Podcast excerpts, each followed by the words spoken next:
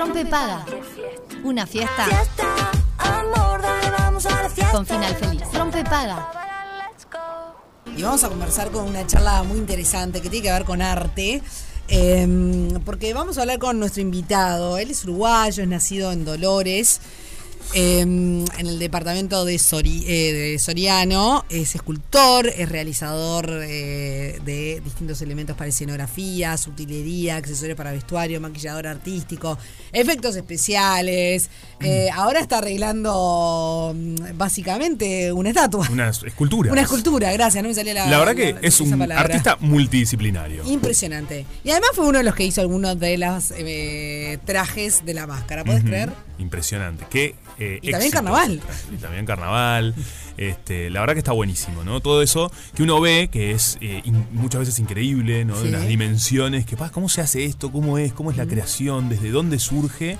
Bueno, eh, no todo el mundo lo sabe. Totalmente. Así que le damos los buenos días a Federico Botier. ¿Cómo andás, Fede? Buenos días, muy bien, muchas gracias por la invitación, muy agradecido por, por la oportunidad para compartir todas estas estos detrás de, Sí. de cera.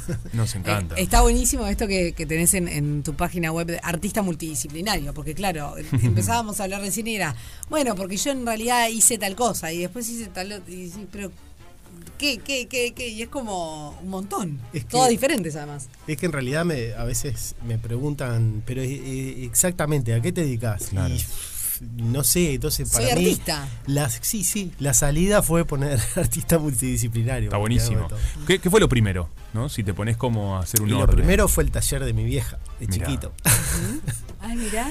Mi vieja es eh, también es artista y bueno, y, eh, en su época de, de juventud eh, dibujaba, pintaba y bueno, eh, después desarrolló la- las artes más para relacionado con, con servicios para fiestas, Ujú. hacía arreglos de, de salón para cumpleaños de 15, casamiento, tocados de novia, hacía unos eh, todo la- en los vestidos de las novias todos con trabajo con mostacilla, un trabajo artesanal Pa, impresionante. Bordaba.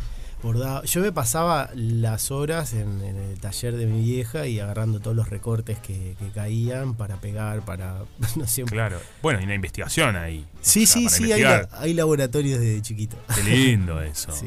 Y, y, y cuando empezaste y dijiste, ah, ok, eh, esto puede ser un camino, ¿no? Que, que esos primeros. Y pasó tiempo, porque nunca, o sea, eh, nunca me lo tomé como que fuera algo, una salida laboral seria. O sea, siempre estaba como honorario en, en, en un grupo de teatro, en una murga, en, en cualquier... Era el, el artista del pueblo que siempre le, llamaban para pedir una mano, para la fiesta de primavera, entonces nunca se cobraba. Claro. Siempre era honorario. Pasa mucho esto con los artistas. Sí. Que está bueno que lo hablemos porque Sí. es un trabajo. Porque si le van a pedir algo a algún, algún artista que les dé una mano, sepan que está bueno que les paguen. Cuando te nutrís de eso y cuando te construís con eso, Mm. con ese entorno, y con esa forma, después cuesta eh, valorarte y cuesta eh, tomar en serio Mm. tu trabajo y decir que es un trabajo, de que no es un hobby. Vos Y mismo. ponerle precio al trabajo. Y ponerle Uf. precio. Es re difícil. Re. Es muy difícil. Eh, lleva muchas, muchos golpes, muchas caídas, muchas desilusiones, muchos desamores. Porque uno cuando entra en un proyecto le pone la camiseta y es por amor al arte. Entonces eh, sacás mucho de vos, no solamente tu tiempo, sino emocionalmente. Y después cuando pasan esas, hay como ciertas desilusiones que al final este, no, no, no llegas a pagar la luz, no llegas a pagar. Claro, por supuesto. Entonces te falta en, en tu vida cotidiana, te perdés en la fantasía y cuando volvés a la realidad decís, "Ay, ¿cómo hago con Claro, ¿cómo sostengo?" ¿Cómo sostengo Claro. mi vida?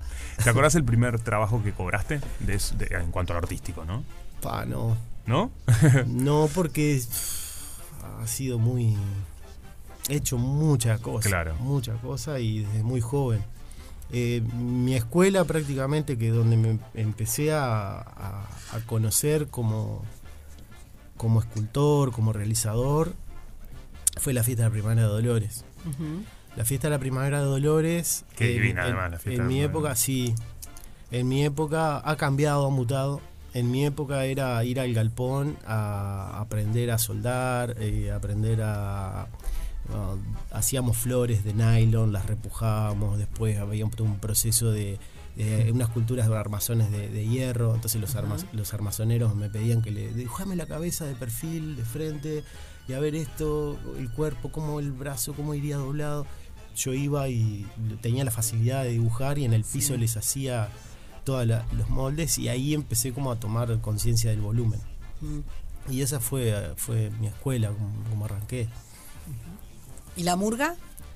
¿Cuándo La, llega? la- la murga fue, fue algo eh, a través de, de- de- de la necesidad de un, había un cambio 2000, 2001, la City 3 de Dolores.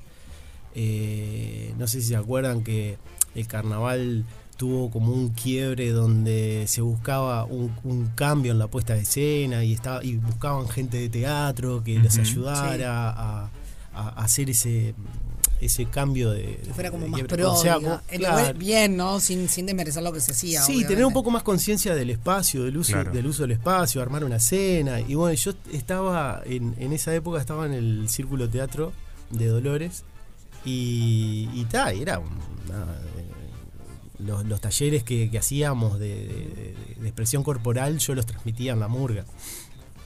Y después quedé ahí en la murga como personaje y, y era prácticamente el hombre orquesta porque maquillaba, hacía vestuario, hacía escenografía. Todo. Eh, sí, estaba en el, estaba en el escenario. Y sí, claro.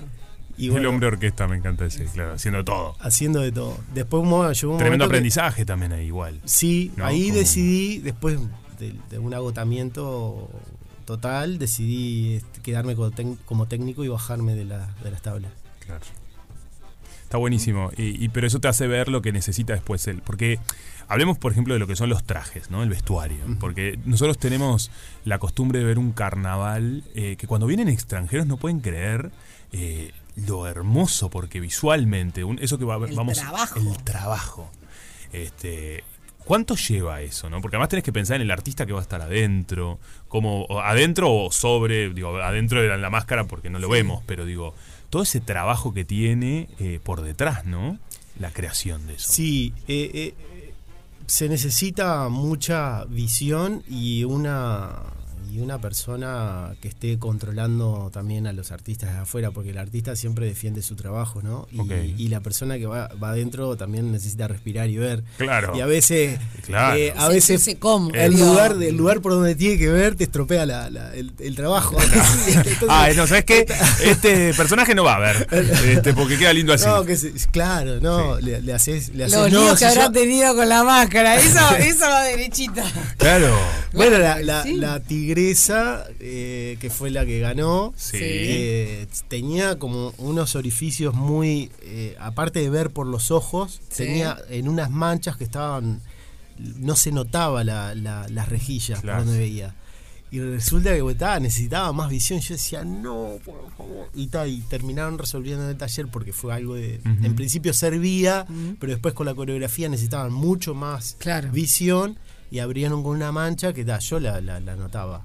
Claro, Pe- pero el nadie, resto se, no. nadie se dio cuenta, pero ta. Imperceptible para el resto de los humanos. Imposible. Aprovecho a mandarle un beso a Amparo. Ay, Amparito es. Amparo la, la amamos. La amamos. La amamos. Y hay algo de, de resolver también, ¿no? En el, o sea, en el momento, todo lo que tiene el show artístico, que si estás atrás de un vestuario, eh, de una de escenografía, hay algo de resolver en el momento también, ¿no? Cuestiones que pasan, que suceden. De, Sí, estar yo- rápido ahí. Sí, yo tuve una época de eso, ahora ya no lo Ahora no. más. No. No. Dame taller, tranqui. Vengan a buscar las cosas, te resuelvo, pruebo mil veces hasta que quede solucionado. No, detrás de escena es. es te tiene que gustar esa adrenalina. Claro. Este, yo la tuve por muchos años y nada, me, me- me gusta más. Estoy buscando más la, la- la tranquilidad del taller y trabajos a- a largo plazo Bien. eso de resolver rápido brrr, ya me es, es agotador. Es Claro, no, agotador. no lo disfrutás. no, no lo disfruto. Hubo una época que sí, pero es como que hay, hay personas que yo las admiro que se nutren de eso. Se nutren de eso y necesitan esa, esa, esa adrenalina, Claro. esa energía. Y el carnaval es una picadora de carne. O sea, el carnaval es así. Te morfa. El carnaval te morfa, te morfa. Y hay que llegar y hay que llegar. Y si estás enfermo, dale igual, tomate lo que sea, porque hay que llegar. Te duele la, la espalda, bueno, tomate un- algo para que se te vaya el dolor y, y seguí. Claro. Este, y ta, es, es muy, muy- es mucho. Y bueno, está, t- también uno tiene etapas de en su vida. Sí, ¿no? sí, yo Y- creo que estoy en una etapa de, de no más. eh, hay personas va que por ahí. les gusta para el resto de su vida. Yo, yo ya estoy buscando otra cosa. Está buenísimo, puede elegir. Totalmente. Fe, vamos a hacer una pausa, pero queda, queda picando una cosa que estábamos hablando más temprano y es eh, que tiene que ver un poco con esto, ¿no? De elegir. Y, y increíblemente le- lo bueno que ser artista que puedas elegir y que estés topeado de trabajo y está todo bien, ¿no? Eso es como algo súper lindo que, que te está pasando. Así que hacemos una pausa y ya volvemos. Bueno, La primavera es mejor con buena música. Radio 0, 104.3 y 101.5 en Punta del Este. Bueno, estábamos hablando de. mm, O sea, uno habla con, con Fede y empezás a hablar de los trabajos, ¿no? Y yo qué sé, les puedo decir, por ejemplo, que entre otras cosas estudió en, en Argentina, eh, bueno, maquillaje, la escuela de FX. Empezás a ver como su recorrido y es enorme, larguísimo. Y en realidad no hace tanto que eh, se vino a Montevideo de desde Dolores a armar su, su sueño. Porque en definitiva sí lo era, ¿no? sí, sí. ¿Cómo fue esa llegada a Montevideo? Eh, bueno, Qué fuerte. un poco. Sí, no, no, yo sí que sé. Uno Tornado de Dolores Tornado 2016 de Dolores. y después de Sí. un tiempo de ayudar, ¿Qué es lo que te decía? Lo que te decía recién, que no es que el tornado me haya afectado No, a mí, no, claro. o sea, no me llevó la casa, no, no, hubo gente que, que la pasó muy mal. Este, pero está. eh, la situación era que no se laburaba, no se laburaba. sí, claro. Después de eso, me vine para acá eh, y arranqué, arranqué de cero. Un amigo que tiene una, una inmobiliaria eh, tenía un, un espacio libre que lo iban a demoler, iban a construir este, una, un edificio de vivienda. Y era un lugar enorme, era un convento. Mm. Ay, qué lindo. Y tal, me dio la llave, le, le mando un saludo a Mariano. Mm. Me dio la llave y me quedaba en la casa de un amigo, la, la mamá me hospedó, este, y esos fueron mi- mis comienzos. Eh, le mando un saludo a Charo. Y sí, a todas las personas que le dan una Sí. mano. Obvio. Y cuando entro al convento era, era una manzana prácticamente, era enorme. Wow. Y yo agarré un espacio como para empezar a, a- a dar algunos talleres y como para empezar a hacer este ar- armar mi espacio mientras que comenzaba. Y, mm, y bueno, y le pregunté, che, acá se puede hacer alguna movida o algo, porque es un tremendo espacio. Y ahí se armó eh, un encuentro de artistas que fueron más de 80 artistas y Pero qué bueno esto. estuvo tremendo. Hay registros, después le voy a pasar el link para que lo vean Sí, claro. que todavía se mantiene, hay un recorrido virtual. Este, se pintaron muros enormes que después se demolieron. Oh.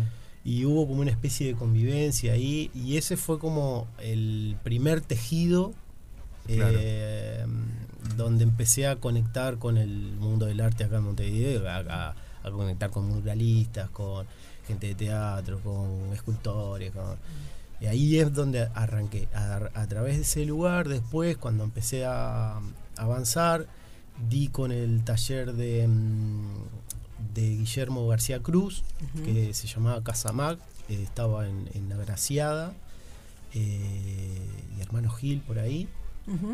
Y bueno, y ahí, ahí empecé a, a como a- dije, bueno, está, es por acá, me voy a poner las pilas, tengo que pagar un alquiler, hay que, hay que laburar. Y empecé a planificar, bueno, toda mi, mi vida de artista y como trabajador profesional. Que, que está buenísimo este punto que decía Sofi, ¿no? Con el que arrancamos, porque a, a una edad que a veces uno dice, ay, bueno, ahora voy a hacer tal cambio, ¿no? Y, y vos dijiste también en la pausa, bueno, nunca es tarde, ¿no? Que creo que eso está re bueno, porque a vos te pasó en esto en el arte, pero hay gente que quizás nos está escuchando. Sí, Esto sí. lo hablamos mucho con So, ¿no? De, de poder pegar el volantazo si es lo que querés y si vas para ahí. Mira, yo tuve dos, dos puntos donde hice un quiebre grande. Uno fue la crisis del, del 2000-2001, Ujú. que yo estaba con la mamá de mis hijos acá en Montevideo, no, sab- no había, no, no sabías ni, ni para dónde agarrar, no, No, tenías claro. ni plata ni para el ómnus. Claro. Dije, "Ta, nos vamos para Dolores y ahí entré a trabajar en una fábrica de ración. Y pasé, tuve casi cinco años, nada que ver. Fue eh, como, hoy lo agradezco porque aprendí muchísimo, pero fue como la peor etapa de mi vida porque la, eh, yo estaba seco en vida. Claro. Claro. O sea, Muy lejos el ambiente de, fábrica, no, o sea, nada que ver, nada que ver. Este, no, no, no hablo por los compañeros de trabajo, de- No, sino no, que eh, no, pero además seguramente eso te dio la, la- la- o sea, nada Ta, más no ni nada menos claro, que el, que el sobre, o sea, que el, ta, era el sustento, subsistir, el ga- sustento, ¿no? Sí. Pero ganaba- bueno, claramente no era tu lugar. ganaba muy bien, llegué a, llegué a, a- a- ascender todo. a ascender todo, ganaba muy bien, pero era infeliz totalmente. No, bueno, claro. ¿qué te parece? Me estaba secando en vida. Ahí tuve un accidente que me caí en, en- en un montaje, me caí de, de lugar alto, perdí el riñón izquierdo, el vaso, me tuve en CTI, me pasó esto casi Fuerte. casi pasó para el otro lado. Y, y está, y después de eso, no es que te convertís en Dalai Lama, pero, algo te recalculando, te dice, la, Sí, claro. te dice GPS, Claro. recalculando. Y, y nada, ahí fue cuando decidí, eh, después de que me recuperé y todo, decidí, dije, ta, me había separado. Eh, vendí todo lo que tenía en mi casa y me fui a Buenos Aires a estudiar FX. Dije, ta, acá me voy a hacer lo que, lo que Claro. quiero. Digo, ¿qué me voy a quedar? ¿Qué voy a, ¿A qué voy a esperar? Si FX. mañana capaz que no estoy. Obvio. Para los que no saben FX, Eh, eh, yo hice caracterización de rostro. Eh, FX es, es una escuela de se llama FX Argentina donde hacen efectos especiales de maquillaje, también eh, efectos especiales físicos como no sé la sangre que salta de, de- de- de un cuello o la Claro. explosión. Que no es ketchup, eh, gente. Porque la gente dice, acá pusieron ketchup. No, esto tiene un trabajo No, no, no. hay Impresionante. trabajo, ahí hay trabajo. para que quede real, porque Sí, esa es sí. la, la búsqueda, ¿no? Igual yo hoy en día me han quedado un me quedaron un montón de conocimientos, pero no es como que no ejerzo. No ejerzo porque hay una falta de materiales acá en Uruguay que está, se Ah, mira. hacen caracterizaciones, pero no tenés los materiales. No es lo Eh, mismo, claro. Y no, tenés que salir a buscar todo, Argentina, Estados Unidos, traer eh, los pegamentos especiales para siliconas, siliconas para ese tipo de cosas acá no hay. Eh, creo que ahora estaban trayendo algo, este, pero siempre, en el momento que yo intenté eh, este, Claro. laburar de forma profesional con eso, no. Era difícil. Era difícil, era, era el látex, el algodón y papel higiénico, que era muy... eh, muy- Bueno, lo cual, esto que decís también me hace valorar muchísimo el, el laburo de carnaval, porque si hay eh, escasez a veces de materiales y, y somos de una historia de un carnaval con unos vestuarios impresionantes, la verdad que Sí, el carnaval... ahí hay un ingenio, ¿no? Sí, sí, de- de- totalmente. El lo- carnaval lo- es. lo atamos es- con alambre, igual. El carnaval es. Igual ahora está muy profesional. No, por supuesto, Está por eso, o al menos se ve súper profesional. Sí, sí, es que es. Es, Es, es, muy claro. profesional. Eh, el tema, tal, los, los materiales del carnaval eh, prácticamente eh, es, es lo que necesita el carnaval y el teatro. O sea, es diferente de trabajar para cine que para teatro. Sí, obvio. No, no, no, es, no son las mismas técnicas, no son los mismos materiales. Y, y Carnaval es el laboratorio más grande que tenemos en Uruguay, que a- a- bueno, abundan grandes artistas, hay, hay un, bueno, maquilladores y maquilladoras, son increíbles. Vos mirás todos los trabajos de hoy, son muy buenos porque eso es, es historia de práctica y de transferencia de conocimiento. Claro. Este, lo mismo con los vestuarios, o sea, hay vestuarios que son maravillosos. Yo no me considero vestuarista, soy más, más, o sea, he trabajado en vestuario, he hecho, pero voy más a la fantasía y a, la- a la realización de accesorios y complementos, cosas que complementan el vestuario. Este, pero sí, es tremenda, tremendo laboratorio, la verdad. Qué lindo. Bueno, eh, tenemos que ir despidiéndonos porque ya estamos, mira, estamos pasadazos de tiempo, pero la verdad que fue un placer conversar contigo, Fede. Eh, a todos quienes quieren conocer un poco del trabajo, este artista multidisciplinario, porque así lo es, federico-gautier.com, lo encuentran en su página web y también obviamente en las redes sociales. Eh, y ahí van a ver todo su extenso currículum, todo lo que has hecho en este tiempo, que tampoco ha sido tan largo. ¿No? Así que. Bueno, en realidad la parte profesional no es tan así. No, bueno, yo sé. Lo de que te instalaste Pero, acá y, sí. y, bueno, es. Mira lo que es esto.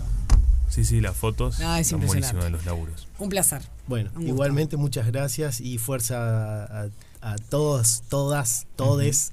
Sí, que se Mucha anime. fuerza Claro. eh, que se puede. Es tomar la decisión y Claro. hacerlo seriamente, ¿no? Y profesionalmente. Totalmente. Muchas gracias.